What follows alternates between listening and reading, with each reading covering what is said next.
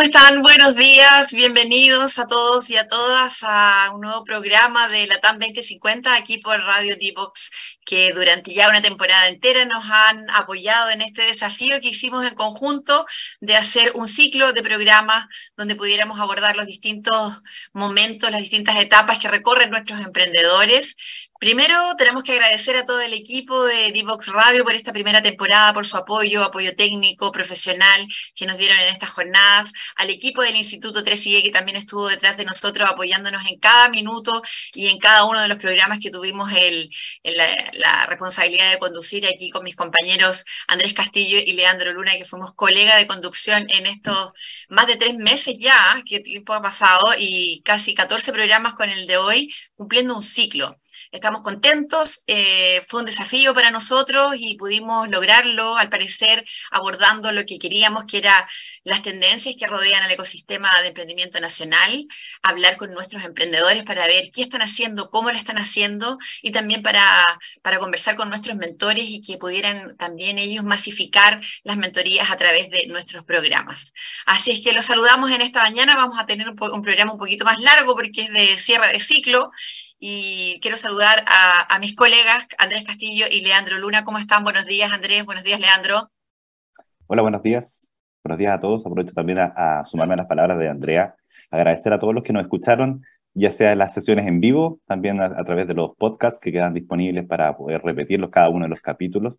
Y efectivamente el día de hoy es un capítulo especial, especial en el sentido de que vamos a tratar de hacer un resumen, un consolidado de todos los capítulos anteriores y tratar de ordenarlos en el sentido de que les sirva a los emprendedores en las distintas etapas de madurez que ellos van ejecutando a lo largo de su eh, emprendimiento. Así es, yo les quiero dar también la bienvenida desde Viña del Mar, una mañana bastante fría, pero con el calor de la compañía y el calor de nuestras eh, eh ¿no es cierto? Y de nuestras también motivaciones por entregar un buenos programas a lo largo de estos ya 14 programas, ¿no es cierto? Así que un gran saludo a todos. gracias, Andrea, también ahí por, por, por esas palabras que, que les diste a nuestros auditores. Sí, decir además también que hoy día lo que queremos es un poco recorrer esta, este, esta, estos tres meses de programa donde tuvimos tres invitados y que ayer nos juntamos para poder revisar qué fue lo más importante que pudimos abordar durante estas jornadas y en este camino del emprendedor. Y yo quisiera que en este primer eh, bloque pudiésemos conversar un poquito sobre esa, esa, esa ese camino que parte, por supuesto, con, eh, con el modelo de negocios, con eh, la validación de la propuesta de valor, con el testeo, que lo vimos a través de nuestros invitados y, de nuestros mentores. Así que nos lanzamos al tiro a revisar algunos de esos momentos. Estimados, ¿qué les parece? Por supuesto, claro que sí. Y hablando, como dices tú, sobre la propuesta de valor y el testeo, hay que entender el testeo como salir a la calle, o no, Andrés, salir a la calle a validar, a validar lo que nuestras hipótesis, lo que queremos tratar de lograr.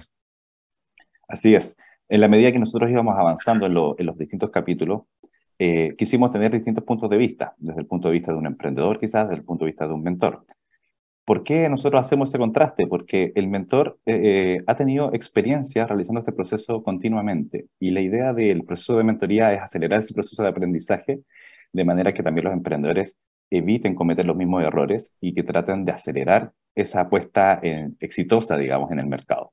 Y en ese proceso de iteración, la invitación que nosotros hacemos, que hacemos a cada uno de los, nuestros emprendedores, los emprendedores que nos escuchan también, es que cuando ellos tengan una idea, la construyan, obviamente hay una definición, hay un eh, estudio de lo, que, de lo que significa la problemática del segmento de clientes, pero finalmente el resultado de esa propuesta de valor, que sigue siendo una propuesta de un valor a, entregar, se va a validar una vez que existe un cliente dispuesto a pagar por ella.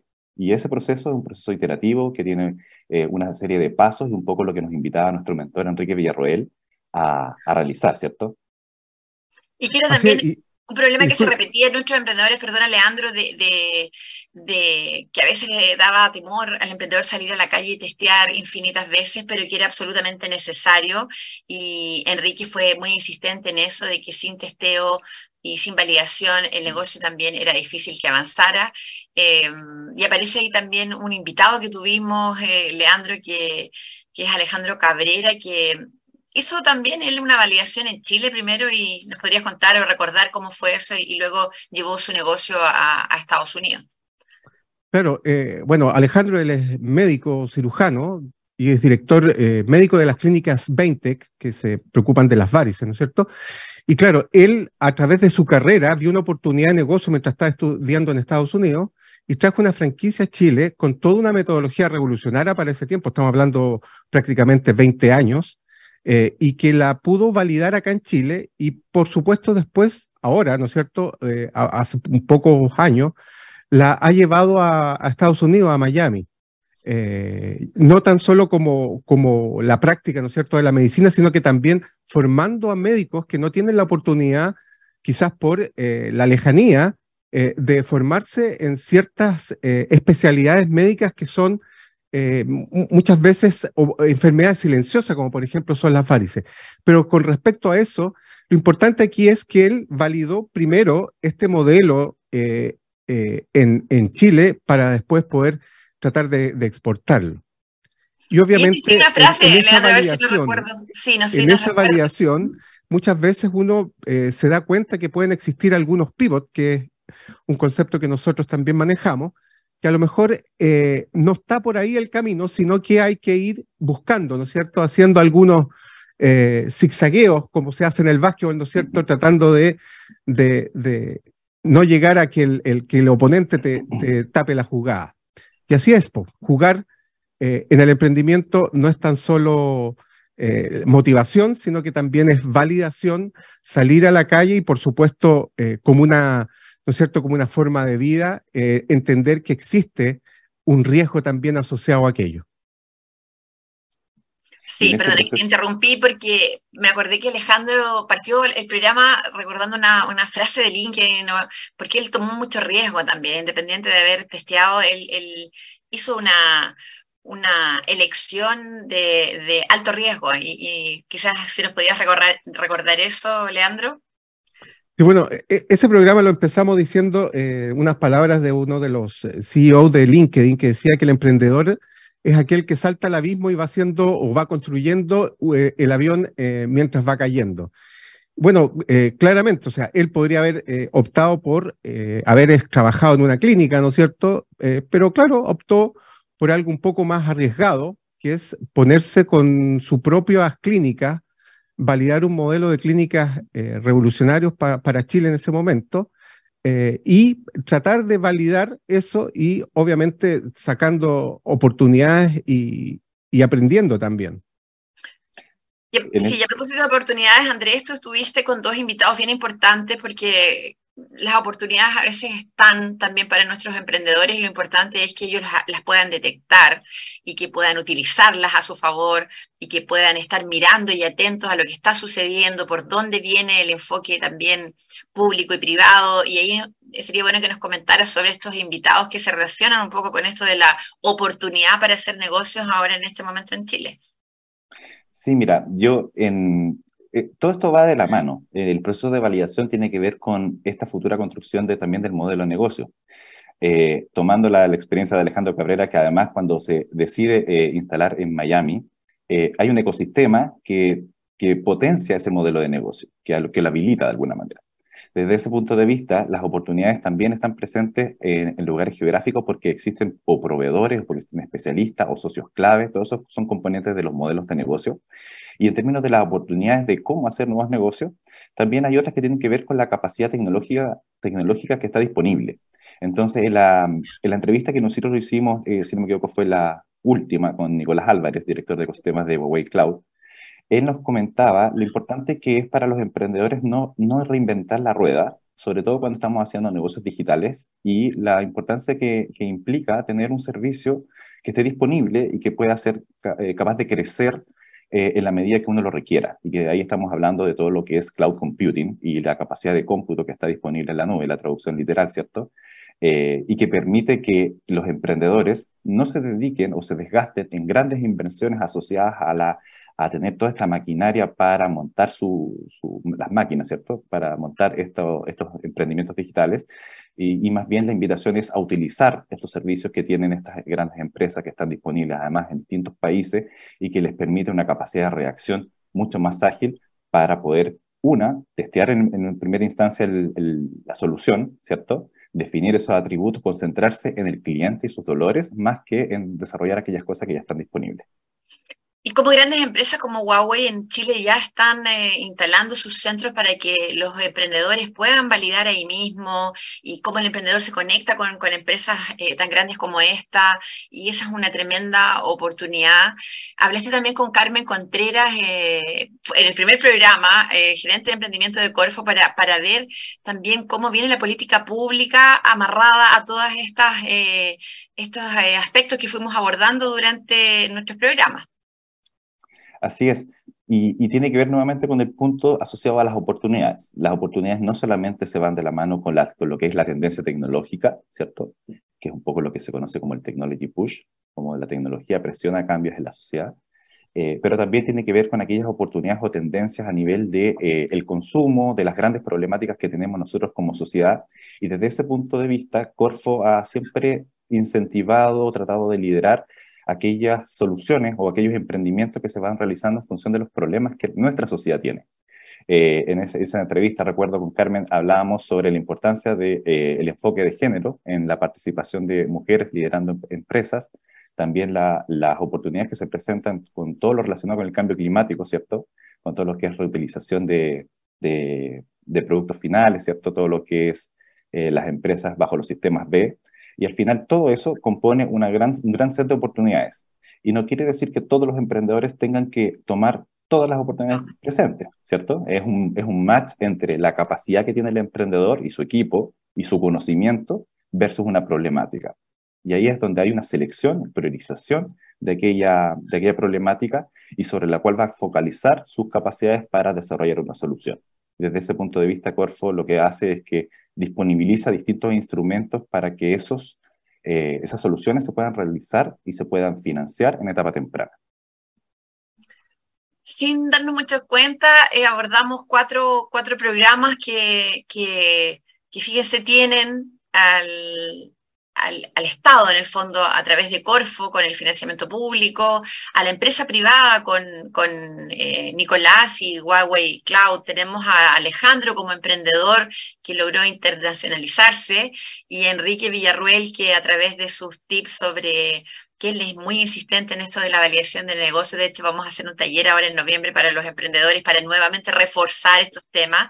Así es que eh, en este primer bloque queríamos presentarles estos cuatro invitados que, de alguna manera son las cuatro patas de la mesa que nosotros siempre queremos tener, que es el mentor, el emprendedor, eh, lo público y lo privado. Sí, me dicen que tenemos que hacer una pausa. Vamos a hacer un corte comercial cortito para volver a reunirnos en el bloque número dos, donde vamos a recordar también otros invitados y otros temas que abordamos aquí en la TAM 2050 a través de Divox Radio e Instituto 3IE. No se vayan, regresamos en unos minutos. ¿Quieres ser un protagonista?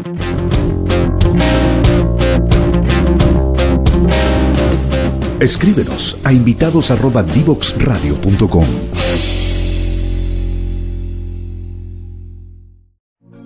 Conéctate con personas que saben en divoxradio.com.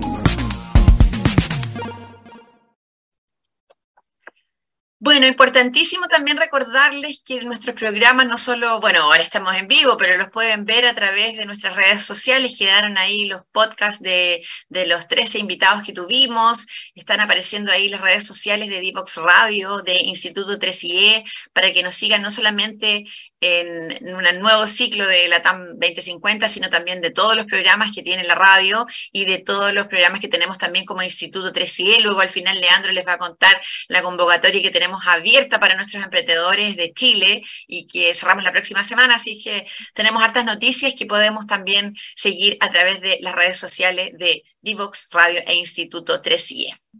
Bueno, seguimos conversando sobre nuestros invitados. Quisimos abordar también eh, como universidad, como incubadora, como red de mentores, somos instituciones que trabajan con emprendimientos de base tecnológica, de base científica tecnológica, con innovación. Y siempre el desafío también ha sido para nosotros poder transferir estas investigaciones al mercado, que de alguna manera logren un impacto no solamente eh, en la propia investigación, en los nuevos descubrimientos, sino que también eso sea importante para algún cliente final. Ahí tuvimos dos invitadas bien interesantes, tres en realidad, que fue Barinka Farren de, del Hub Apta, que Andrés nos va a comentar sobre, sobre esa conversación, y Camila Cárdenas y Valentina Veloso, fundadoras de Yaku, un emprendimiento científico tecnológico eh, liderado por mujeres y sustentable y con investigación bastante interesante. Así es que, Andrés, cuando, coméntanos cómo estuvo esa conversación con Barinka. Sí, retomando esa y recordando también es lo que fue esa conversación con Barinka, eh, el desafío es plantear que las oportunidades, y siguiendo con ese tema, eh, está todo relacionado siempre. La, sabemos que la, la, labor de la universidad, la, la, principal labor de la universidad es formar nuevos profesionales, ¿cierto? Pero además, como una segunda misión, tiene que ver todo lo que es la investigación. Y, y dentro de la investigación, un resultado de ella puede ser eventualmente una tecnología, un nuevo producto, un nuevo proceso, un nuevo servicio, que eventualmente se pueda transferir al mercado. Y al mercado, por el mercado tenemos la sociedad, ¿cierto? En ese proceso, eh, no es trivial la respuesta de cómo se debe canalizar. Bueno, yo recién dije producto y servicio, pero la verdad es que hay un tramo, hay una brecha desde una tecnología hasta que esto se transforma en un producto y un servicio, ¿cierto? En el sentido de que no necesariamente el contar con una nueva tecnología está empaquetado, nosotros hablamos de empaquetado, en algo que está disponible eh, para, para, la sociedad, entendiéndose que para llevar a cabo ese, ese emprendimiento se necesita un equipo de trabajo y que no necesariamente debe ser el mismo equipo investigador, eh, muchas veces nosotros vemos esos casos y, lo conversábamos con Berinca, que eventualmente hay que generar equipos de trabajo, hay que tener un gerente de esa empresa, gerente de operaciones, quizás ese investigador es el gerente de tecnología porque nació desde ahí. Pero lo que es la gestión empresarial es un desafío y es un desafío no solamente para las empresas que nacen desde la investigación universitaria o las spin-off, eh, sino que también para todos los emprendimientos, donde hay distintos roles dentro del equipo de trabajo que se tienen que, que, cumplir, digamos, que, completar. Y ahí cuál es el desafío que nos plantea eh, Barinca, porque esto de, hacer una transferencia tecnológica al mercado, transformar una investigación en un spin-off universitario, eh, muchas veces eh, requería como un trabajo importante, como tú dices, de equipos, pero también de las organizaciones que, que apoyan este tipo de desafíos. Sí, ahí los desafíos son múltiples y quizás en una capa adicional porque de alguna manera las universidades tienen una estructura que es un poco más grande para el caso de, gestionar el emprendimiento dinámico, como nos gusta llamar a nosotros. Y, por eso el concepto sale el concepto de spin-off. Es cómo, cómo sale desde la estructura de la universidad y a través de un propio vehículo legal, una nueva sociedad, se construye este emprendimiento, utilizando de alguna manera, de manera primitiva, eh, esa tecnología que nace en la universidad, se hacen los arreglos, los acuerdos relacionados con la transferencia tecnológica y eso tiene que ver con, por un lado, la apropiabilidad de la tecnología, como la, si es que eventualmente es susceptible de, patentamiento industrial o alguna otra eh, protección de propiedad intelectual, y que al mismo tiempo eso permita eh, transferirse efectivamente a una empresa, pero que tampoco le limite eh, su crecimiento. Y eso creo que es muy importante, porque en la transferencia tecnológica muchas veces se acuerda estos royalty por comisiones por ventas, pero en los emprendimientos dinámicos, estas startups, mm. no les puedes sacar el dinero en etapas tempranas. Entonces es importante que, eh, que, ese dinero se pueda reinvertir en hacer crecer esa empresa y pensar en un modelo de negocios distinto en el futuro, muchas veces a través de la participación en el, en el equity, bajo la misma lógica del capital de riesgo, que es buscar un, un futuro éxito de, de, esa participación en, en la sociedad. Leandro, ¿cómo le hicieron Camila Cárdenas y Valentina Veloso con su, con su emprendimiento que es científico, que es tecnológico, que lleva harto tiempo de investigación y que, ya está con sus clientes? Conversaste con ellos, con ellas y, y, cuéntanos cómo, recordemos un poco cómo lo hicieron ellas también, cómo lo están haciendo, no cómo lo hicieron. Bueno, como, como bien dices tú, es un emprendimiento científico-tecnológico, ya que ocupa unas bacterias, ¿no es cierto?, para poder hacer todo este sistema de biofiltración para aguas grises, eh, principalmente del lavamanos, la, la ducha y lavadora. También es un equipo netamente de mujeres, o sea, además de liderado por mujeres, todos sus componentes son eh, mujeres, lo cual eh, es, muy importante. Eh, ella nos comentaba que la relación de ellas era, era muy afable, ¿no es cierto?, en relación a poder ir generando algunas nuevas ideas con respecto a eso. Y principalmente el, el tema aquí funcionaba bastante bien porque habían distintas disciplinas dentro de las expertise de ellas como equipo. Eh, y claramente el, tema de un emprendimiento científico-tecnológico es mucho más largo que a lo mejor un emprendimiento normal de la creación de un producto o de un servicio. Eh, pensemos que esto primero tiene varias etapas de validación, ¿no es cierto? Y es lo que nosotros eh, conocemos en el mundo científico, los TRL, ¿no es cierto? Estas etapas que tiene que ir pasando, eso hasta convertirse en un producto, como decía Andrés, o un servicio que tiene que estar puesto en el mercado. Y este, y este camino muchas veces no es tan simple. Hay bastantes complejidades. Eh, y además, el, tema de, recordemos, el, financiamiento, ¿no es cierto? Que, que también es eh, bastante escaso y el dinero también se hace poco muchas veces cuando la investigación son bastante largas. Y ahí también eh, tomo la importancia, ¿no es cierto?, que tiene Corfo, que aquellas se ganaron eh, algunos fondos de Corfo para poder ir validando y ir desarrollando su, emprendimiento.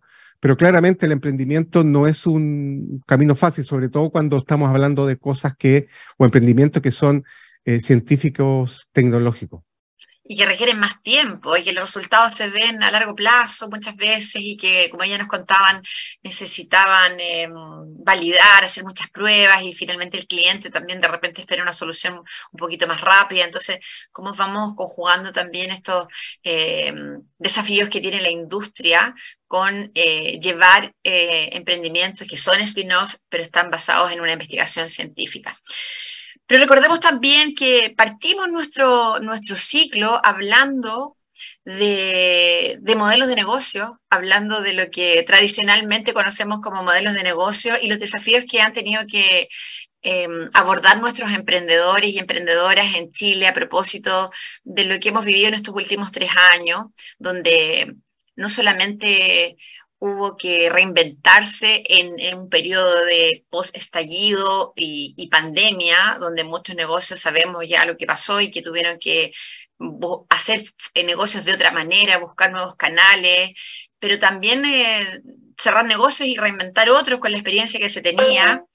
Y conversamos ahí con Alex Blauboer, que, que, es mentor de nuestra red y que además tiene tanta experiencia trabajando con, con pequeñas y medianas empresas, trabajando en centros de negocios de Cercotec y, y, el pulso en el fondo que él tenía era que, que, la gente con experiencia emprendiendo es capaz de emprender desde cualquier eh, rubro.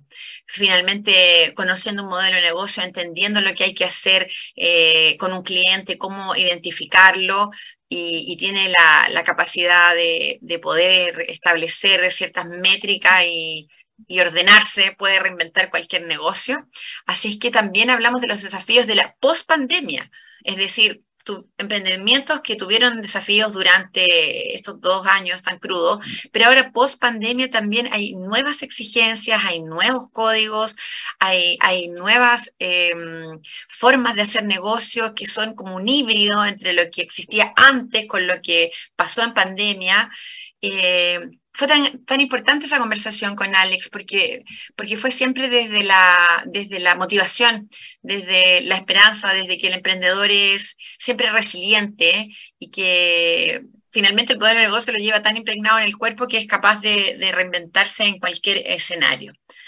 Y también hablamos con René Romo, mentor también de nuestra red, consultor que, que en los últimos años se ha dedicado a trabajar en las metodologías de negocios o de modelos de negocios exponenciales, cómo hacemos eh, despegar rápidamente eh, a nuestros emprendimientos y cómo los mentores son claves en esa era exponencial o en ese desafío de poder transformar un negocio de manera rápida y masiva. Ahí no sé, Leandro, Andrés, si podemos eh, recordar ese momento con René, porque es súper interesante también lo que él nos plantea. Sí, claro, bueno, René nos comentó de estos negocios exponenciales o, startups exponenciales que en definitiva son startups que crecen por 10, ¿ah? E, ese es más o menos el, factor. Y claro, René comentaba que em, estas empresas tenían que cumplir ciertos principios de exponencialidad y atributos de exponencialidad, que eran 11, pero el principal era el propósito de transformador masivo, que es como la esencia o el alma de la empresa en qué es lo que quiere lograr, es como, cuál es su aspiración. Y ahí un poco eh, comentaba también el tema del círculo dorado de, de Simon Sinek, y por supuesto el que estas empresas vayan cumpliendo estos otros 10 atributos de exponencialidad que tenían que ver principalmente con cosas por ejemplo, que el recurso humano no lo tenían eh, apalancados como, como empresa, tampoco los activos. Eh, eh, ocupan los dashboards y, toda esa información para poder hacerla valiosa e ir tomando decisiones a muy rápida, ¿no cierto?, velocidad, entre, entre otras cosas. Y principalmente esto de la exponencialidad lo, lo veíamos en virtud de, la, de ver esta diferencia entre la innovación y la disrupción principalmente todas estas eh, organizaciones exponenciales son disruptivas más que innovadoras. O sea, si bien es cierto, son innovadoras, pero principalmente son disruptivas porque el modelo de negocio así lo permite. Es decir, principalmente ellos eh, capturan clientes eh, masivamente, es decir, resuelven un problema para las masas. Súper interesante. Andrés, sí. Sí, yo iba, a mencionar solamente un punto que, tiene, que, que para mí tiene mucha importancia. Acá tiene que ver, eh, el mindset es muy relevante respecto a lo que se va a construir y cómo abordar eh, el emprendimiento. Porque no necesariamente eh, cuando uno está en el día a día, ese, ese, ese, ese agobio por las tareas del día a día, la verdad es que muchas veces agota los recursos que tienes disponibles para crecer. Cuando estamos hablando del crecimiento exponencial y de los modelos de negocio exponenciales, de la era exponencial, es porque de alguna manera te ordenas y te pones a pensar en cómo crecer, como decía Leandro, 10 veces. Es distinto plantearse la, esa problemática, porque si tú diriges el esfuerzo a eso, vas a encontrar otro tipo de soluciones a cuando tú lo comparas a, a algo más pequeño, como cómo saco el día a día, cómo termino un despacho, como etcétera, etcétera. Entonces, eh, la invitación es a, repensarlo, a, darse un tiempo, a pensar si es que eventualmente se pueden hacer estas transformaciones en los modelos de negocio para hacer crecer la empresa en un 10 por. No todos los emprendimientos lo pueden hacer, muchas veces esto va de la mano con las tecnologías y con, hay un concepto que, me, que, me, gusta mucho que son los efectos de red, como el emprendimiento y la propuesta de valor se enriquece en la medida que existen más usuarios. Eh, y además también permite capturar más, más, más clientes o más usuarios eh, también exponencialmente. Así que esos conceptos son los que me gustaría, me eh, quería repasar. Bueno, vamos a hacer una pausa nuevamente y nos encontramos en unos minutitos más ya con el tercer y último bloque de, este ciclo de programas aquí por Divox Radio e Instituto 3IE. Vamos y regresamos de inmediato. Divoxradio.com Conversaciones de protagonistas. Divoxradio.com.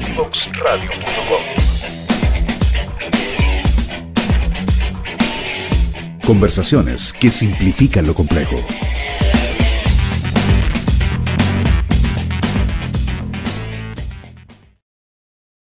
Bueno, ya estamos de regreso entonces en este tercer bloque y vamos a seguir hablando y retomando esta conversación sobre los distintos invitados que tuvimos durante los últimos capítulos. Eh, e, en, esta última parte yo me estaba recordando sobre los distintos procesos, las distintas experiencias relacionadas con el levantamiento de inversión. Tuvimos dos invitados, un invitado y una invitada, para dar dos, dos contrastes desde el punto de vista de las distintas oportunidades que se van presentando o de los distintos focos que tienen los, los distintos fondos de inversión. Por un lado tuvimos a Eric Díaz, el partner de Black Chip Venture Capital, y Mariana Jiménez, que ella es Deal Flow y portafolio manager de Amplifica Capital. Dos fondos de inversión que curiosamente son mexicanos, pero que tienen focos completamente distintos. En el primer caso, en el caso de Black Chip, ellos, eh, la conversación con Eric era principalmente de la mano de eh, aquellas inversiones relacionadas con esta, esto, estas industrias que están por nacer, que van naciendo y muy de la mano con lo que hablábamos al principio de las oportunidades, con la economía plateada. Y por economía plateada entendemos aquella industria que nace para eh, esa etapa de la vida cuando tenemos un poquito más de canas, también están saliendo algunas canas más, eh, pero es un poco cómo esas oportunidades se van presentando y van cambiando en el tiempo.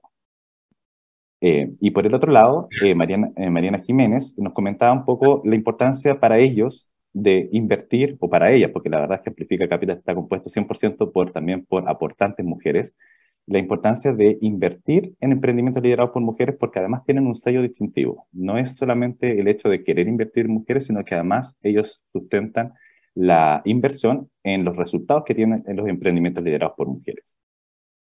Ahí quería eh, dejarle el espacio a Andrea Leandro. ¿Qué recuerdan ustedes de esos capítulos? Sí, principalmente lo que tú dijiste, que el, el, sello que, que, tiene, por ejemplo, que, o que tenía o, que apuntaba, ¿no es cierto?, María Jimena, eh, con, con, el Fondo de Capital, eh, quizás, no sé si lo dijo ella lo dijiste tú cuando la entrevistaste, pero ese sello distintivo hace que de alguna forma, yo no sé si, si exista mayor riesgo o no al momento de entregarle la, eh, el, la inversión a, a, una corporación o a una startup liderada por mujer, pensando en que a lo mejor existen ciertas características como, por ejemplo, tener mejor estudiado el riesgo o tener mejor eh, una, una, planificación un poco más eh, al dedillo, no sé, ahí eh, tú que eres más experto ahí, Andrés, con respecto a eso, en virtud a lo mejor de, cuando se lo entregamos a, una startup que no necesariamente está liderada por mujer. Me, quiero referir principalmente al tema del riesgo. Sí. Mira, yo lo que, lo que recuerdo, y, y, lo conversamos con Mariana antes, tuve la oportunidad de conocerla antes de la entrevista, eh, principalmente su tesis de inversión, y aquí es, apareció ese concepto, ¿cierto? Tesis de inversión que finalmente son aquellos eh, eh, objetivos a cumplir y por otro lado, eh, cómo cumplirlos, dónde, dónde focalizar aquellos esfuerzos en la búsqueda de, de, de esas inversiones. Y lo que, lo que hizo Amplifica Capital es principalmente tomar como base que eh, al menos existen ciertos estudios, de hecho justo en esa semana había aparecido un estudio de la Universidad de Chile que confirmaba que el emprendimiento liderado por mujeres reduce el riesgo. Y cuando hablamos de reducir el riesgo, no es que sea absoluto, es más bien es que existe una mayor probabilidad dado el dato empírico, eh, el resultado real, digamos. Entonces, no es que eh, solo por ser mujeres va a tener más éxito, sino más bien cómo esto se va realizando en la práctica, en la ejecución misma, se van obteniendo mejores resultados. Entonces, el riesgo yo creo que es inherente al, tipo de emprendimiento que está, que está haciendo, eh, pero al parecer, en la evidencia, el emprendimiento liderado por mujeres tiene unas ciertas condiciones que al parecer eh, juegan a favor en comparación con el, con el resto de emprendimientos que la verdad no es por hacer una lucha de género, sino más bien es, un, es una evidencia que se, que se presenta. Que, se está dando, sí. Recordando un poco también a Eric lo que nos decía, Eric es chileno, pero trabaja en México en este fondo hace muchos años, que él estaba de visita también unos días antes acá en distintas incubadoras a lo largo de Chile, reuniéndose con emprendedores y con organizaciones, para, para también mostrarnos que hay interés en los en los emprendimientos, en las startups que están saliendo de Chile. Hay interés internacional de poder poner capital en esos negocios y, en el fondo él venir un poco a no solo a transmitir ese mensaje, sino también a revisar, a, poder apoyarnos en, ver qué se está haciendo y cómo lo podemos hacer de mejor manera, porque por supuesto en estas cosas siempre uno tiene mucho que aprender como organización para poder apoyar a los emprendedores en este proceso de levantamiento de inversión que no es tan fácil. Y me paso inmediatamente al tema que, que, tenemos para, para, cerrar esta, esta jornada, que tiene que ver con la internacionalización, porque, porque a nuestros emprendedores no solo les pedimos vender, sino que también les pedimos que, que levanten inversión y también les pedimos que ojalá se internacionalicen. Muchos de ellos que han sido apoyados por 3IE lo han logrado y, otros están en esa etapa y por eso quisimos conversar con, con, tres personas muy importantes que han hecho un trabajo desde distintas veredas. Robinson Fuentes, CEO de Calidad Cloud, una importante empresa que es eh, relacionada con, eh, con, la construcción, un software para apoyar la gestión en la construcción. ellos con, su, con sus colegas lo hicieron en Chile, lo desarrollaron y fueron a, otros países y, lo, y en este momento están en, en Perú, Colombia, México, etcétera. Y nos contó un poquito que, que la internacionalización requiere varias cosas, es una opción viable la mayoría de las veces, pero en algunos momentos tampoco lo es. Entonces, como el emprendedor también logra identificar si es el momento exacto para internacionalizarse o, por último si es necesario internacionalizarse y solamente revisar que, cuál es la opción, a qué países nos queremos ir, conocer la cultura de ese país, entender las formas de negocios que se hacen en esos países, eh, él nos contaba que su equipo se tuvo que dividir y, estar eh, en estos tres países iniciales que les menciono, ahora están en, cinco, irse a vivir allá con familia y, conocer lo que pasa allá, cómo se desarrollan los negocios, cuáles son los tiempos, eh, dónde se dan las grandes conversaciones de negocio, en qué momento del día, etcétera. Conocer la cultura, además de, de todo lo que significa hacer negocios en otra parte. Así que esa conversación con Robinson estuvo muy interesante. Uno dice un software para la construcción. ¿Cómo puedo internacionalizar un negocio como ese? Bueno, ellos lo hicieron y, ellos eh, no solo son emprendedores, sino que también son mentores de nuestra red. Y también hablamos con David Peña, fundador de Comunidad Feliz, Leandro, que ahí tú nos puedes contar más detalles de, lo que ha sido este camino de, David y su equipo en Comunidad Feliz, que ya también es internacional. Sí, bueno, ellos también, eh, eh, tomándome las palabras que, decía un poco Robinson, ¿no es cierto?, de lo que ustedes habían conversado en, la entrevista, eh, claramente ellos también tuvieron, tomaron la decisión de internacionalizarse y abarcar países como, por ejemplo, Colombia, México, Perú, y la verdad es que él nos comentaba que claramente hay que tener un representante en, en, cada uno de los países y justamente él me estaba dando la entrevista desde, desde California. No sé si ahí algo me quiso decir que habían unas oportunidades nuevas allá, no sé si van a también atacar ahí el mercado eh, eh, estadounidense o quizás ahí es por la cercanía a lo mejor a, México. Y, por supuesto, y el otro socio eh, estaba en México. Y así se iban repartiendo y, tenían esta conexión o esta red, dado que, de hecho, la pandemia lo había fortalecido estas relaciones virtuales, ¿no es cierto?, estas juntas de negocios virtuales que tenían, eh, y poder conocer, eh, y conocer y palpar la verdad, ¿ah? eh, cada uno de los mercados donde ellos están instalándose. Yo creo que ese tener ese pulso del mercado donde uno quiere llegar es importante. Y la verdad que eso todavía la virtualidad no lo puede lograr. Hay que desplazarse al destino, por lo menos para hacer las primeras quizás investigaciones, pero hay que llegar a, establecerse ahí en una, primera, en una primera etapa. Quizás después uno puede tener ya, eh, dejar, una, dejar alguna sucursal, ¿no es cierto? Y, poder manejarla de forma más virtual. Pero yo creo que ahí el mensaje que nos daba eh, David era que había que establecerse para estar en contacto con ese mercado que uno quiere atacar. Yo quería eh, solamente contar que es casi una anécdota.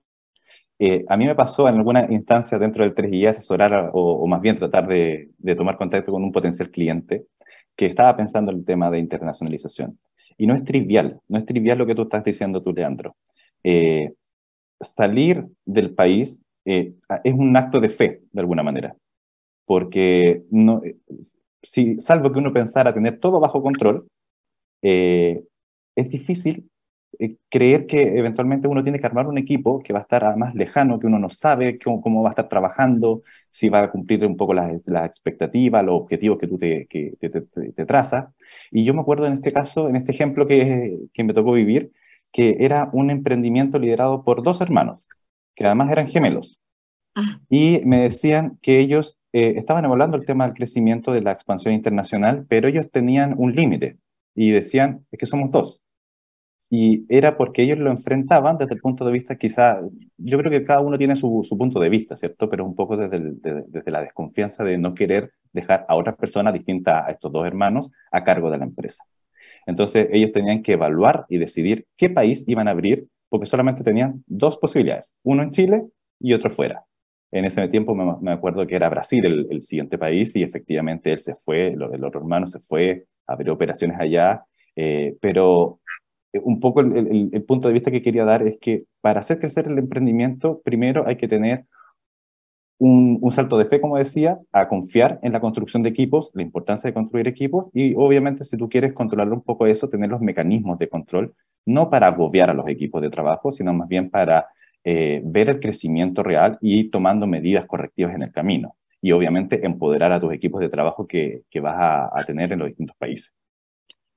Bueno, antes de ir a la pausa también no, podemos dejar de mencionar a Karina de Oliveira, que, que, al revés, ella internacionalizó su negocio hacia Chile. Ella con su empresa eh, pudo eh, encontrar una oportunidad, vio una oportunidad aquí en Chile. Y Leandro, ahí antes de ir a la pausa, cuéntanos un segundito de, Karina, que, que, también ella es tremenda emprendedora y lo al revés. Ella vino a este destino a desarrollar su emprendimiento. Ella venezolana con raíces eh, brasileras, eh, portuguesas, eh, llega a Chile a desarrollar su emprendimiento. gracias también a un fondo de Corfo, ella puede sacar adelante su emprendimiento y ahora está en, con ventas ya. Es un, un, proyecto que pasó también por 3IE con mucho éxito y principalmente ella trata de hacer notar la importancia de, al momento de querer internacionalizar su negocio hacia Portugal o Brasil, saber del idioma, porque es un mercado muy grande y obviamente ahí la limitante principalmente el idioma, además de, por supuesto, de poder eh, también hacerlo si uno quiere viajar o tener otras expectativas de, vida y de, mundo. Así que sí, eh, ahí eh, hacemos ese punto de, de poder también felicitar a Karina que se atrevió a llegar a Chile y a emprender. Chile como país exportador e importador de soluciones y, eso también es una, muy buena ventaja de, nuestro país. Vamos a hacer la última pausa para regresar con el cierre. No se vayan, estamos por Divox Radio Instituto 3IE en vivo en esta mañana 3 de noviembre desde aquí de Viña del Mar, Valparaíso. Nos vemos en unos minutitos. Desde Chile para el mundo. Divox Radio. Señal online.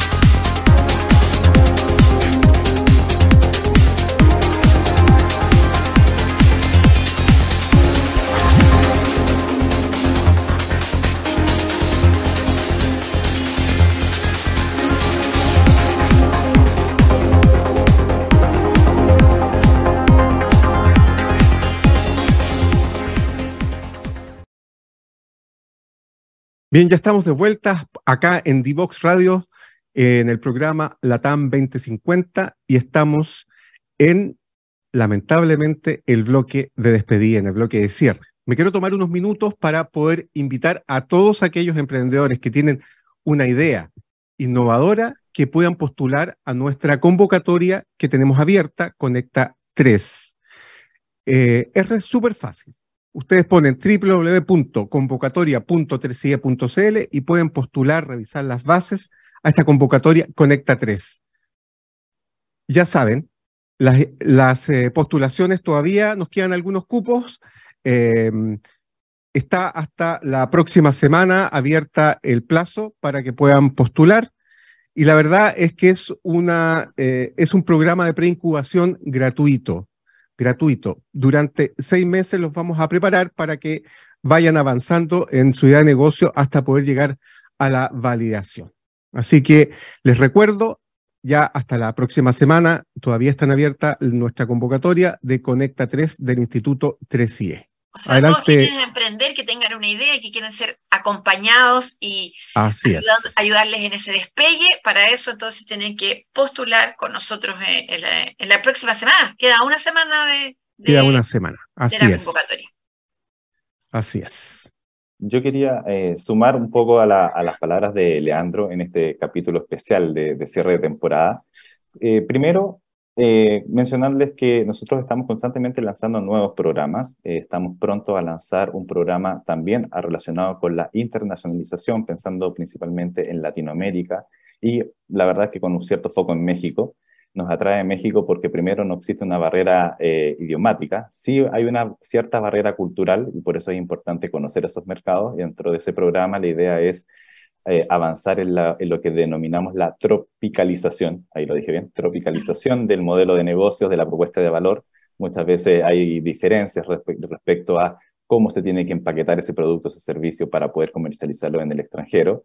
Esa convocatoria la vamos a estar lanzando probablemente a, eh, principios de diciembre, mediados de diciembre, eh, enero, para estar ejecutando ese programa a partir de marzo. Así que están también todos cordialmente invitados a ese programa junto con otro programa, también eh, continuidad del programa Conecta 3 en etapa de incubación, de nuestro programa que se llama Despega tu emprendimiento, que también lo vamos a estar lanzando de aquí al, cierre del año. Eh, y, como, y como hemos conversado, hay distintos niveles de madurez de los emprendimientos. Conecta 3, programa orientado a apoyar este diseño, validación del modelo de negocio, incubación a las primeras ventas, crecimiento en ventas y luego de la internacionalización. Así que todo está un poco relacionado y solamente quería cerrar agradeciendo a todos los que nos escucharon durante estos ya 14 capítulos eh, en esta temporada de la TAM 2050 que nos tocó de alguna manera eh, conducir, liderar. Y agradecidos por, por, por, los comentarios que nos hicieron llegar, por los saludos de todos nuestros amigos, de toda nuestra comunidad de emprendedores, mentores, nuestro propio equipo y bueno, toda la, universidades y otros amigos que tenemos en otras incubadoras. Así que aprovecho también de, despedirme, agradecer también a nuestros colegas conductores, Andrea, Leandro, por este proceso muy, muy, muy grato y muy de alto cariño al final del día, porque lo hacemos con cariño para todos ustedes. Así que eso, muchísimas gracias. Es verdad las despedidas son siempre son tristes, ¿ah? pero tengo tantos buenos recuerdos de, cuando partimos con esta idea con Boris Martínez, CEO de Divox, y este desafío, y a quiénes íbamos a invitar, y cómo logramos equilibrar estos invitados de manera de poder abordar todo lo que nosotros queríamos en estos 13 programas. Eh, queremos eh, decirles que, como dice Andrés, lo pasamos muy bien, además, nos entretuvimos mucho, eh, recordamos nuestro tiempo de, de conductores cuando éramos eh, más jóvenes, ¿cierto, Leandro? Y, Así es. estar en vivo tiene un, desafío interesante. Nos preparábamos eh, los miércoles para estar con nuestro invitado. Eh, y en eso también agradecer a los equipos que nos acompañaron. Nosotros somos las caras visibles, pero atrás está, por supuesto, Boris Martínez, que es el, CEO de Divox Radio, que nos hizo en esta, esta, primera invitación. Quería hacerlo con 3IE y nos acompañó Constanza de los controles, Loreto en la producción, Arnaldo, periodista también de Divox Radio y desde nuestro equipo María José, Pavés, Constanza Galvez, nuestra diseñadora, y Constanza González, ejecutiva de mentoring, que nos ayudaron también a poder llevar adelante este desafío. Así que agradecerles a todos porque, porque ha sido una, una linda experiencia, la vamos a repetir y nos vamos a preparar también para poder llevar a ustedes temas relevantes, tendencias, emprendimientos que están destacando no solo en Chile, sino que también en el mundo, porque nosotros decimos que apoyamos desafíos y emprendimientos de Chile para el mundo y en eso seguimos los 365 días del año, como dijo Andrés, tenemos propuestas abiertas y convocatorias abiertas todo el año, síganos en nuestras redes sociales, arroba Instituto 3IE en todas nuestras plataformas, porque nosotros no paramos y apoyamos emprendimientos desde la idea hasta ya su escalamiento y ojalá internacionalización. Gracias a todos, gracias por seguirnos, como decía Andrés, gracias Leandro, gracias Andrés por compartir este nuevo desafío, porque nosotros siempre nos gusta inventar cosas nuevas.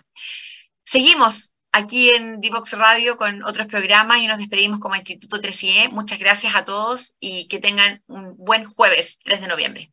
Chao, nos vemos. Adiós.